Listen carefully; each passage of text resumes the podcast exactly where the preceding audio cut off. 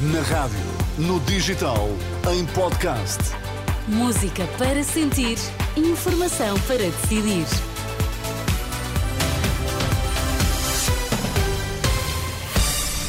As notícias das quatro na Renascença, mas para já uh, os destaques desta edição. Olá, boa tarde, Miguel. Olá, boa tarde, Miriam. A Direção Nacional da PSP confirma a abertura de um inquérito e o envio para o Ministério Público dos factos em torno da concentração de polícias ontem à noite no Capitólio.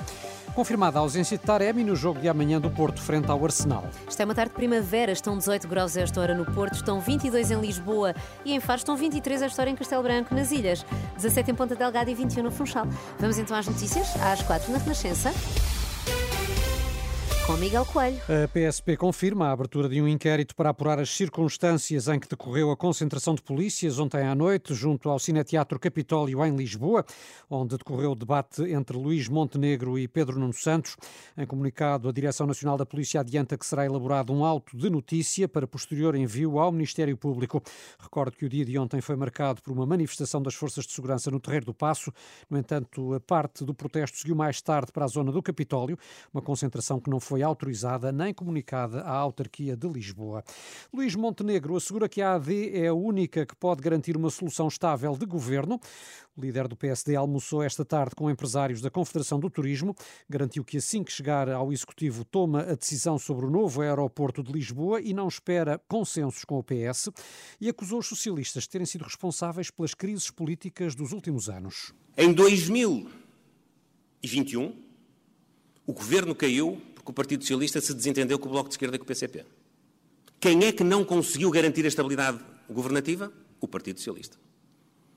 Em 2023, o governo caiu por incapacidade do Partido Socialista. Esta mais difícil de explicar.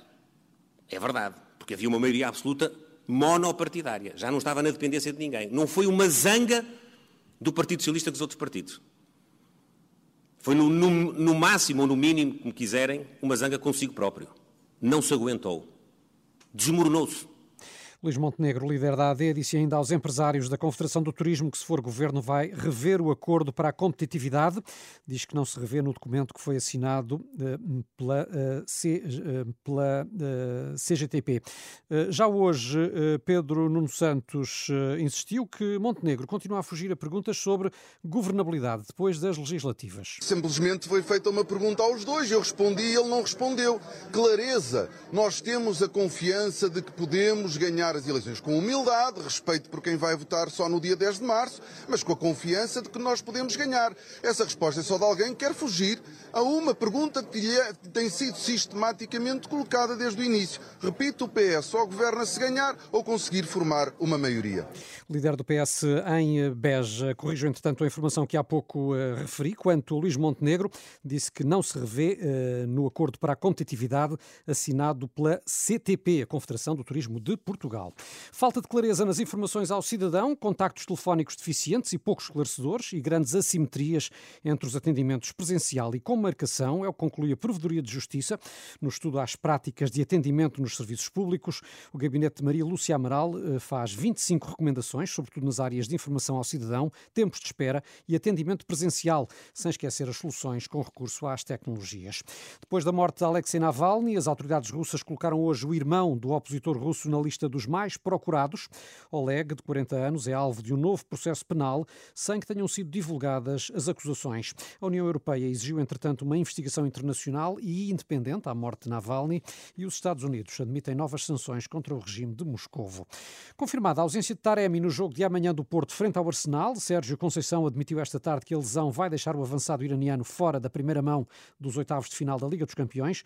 O técnico portista garante, contudo, que a equipa está preparada para enfrentar o poderio dos londrinos. A organização coletiva da equipa um, faz do, do Arsenal, um, em todos os momentos do jogo, uma equipa, uma equipa capaz, uma equipa competente, uma equipa forte uh, e que não podemos esquecer que também está no top 3 de, de valor de mercado.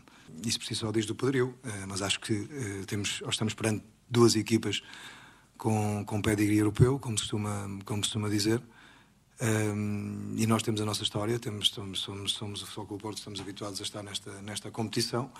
Uh, isso por si só não joga a história, o emblema, a camisola. Uh, temos que preparar bem o jogo como fazemos em todas as competições que estamos inseridos. Uh, e este é mais um.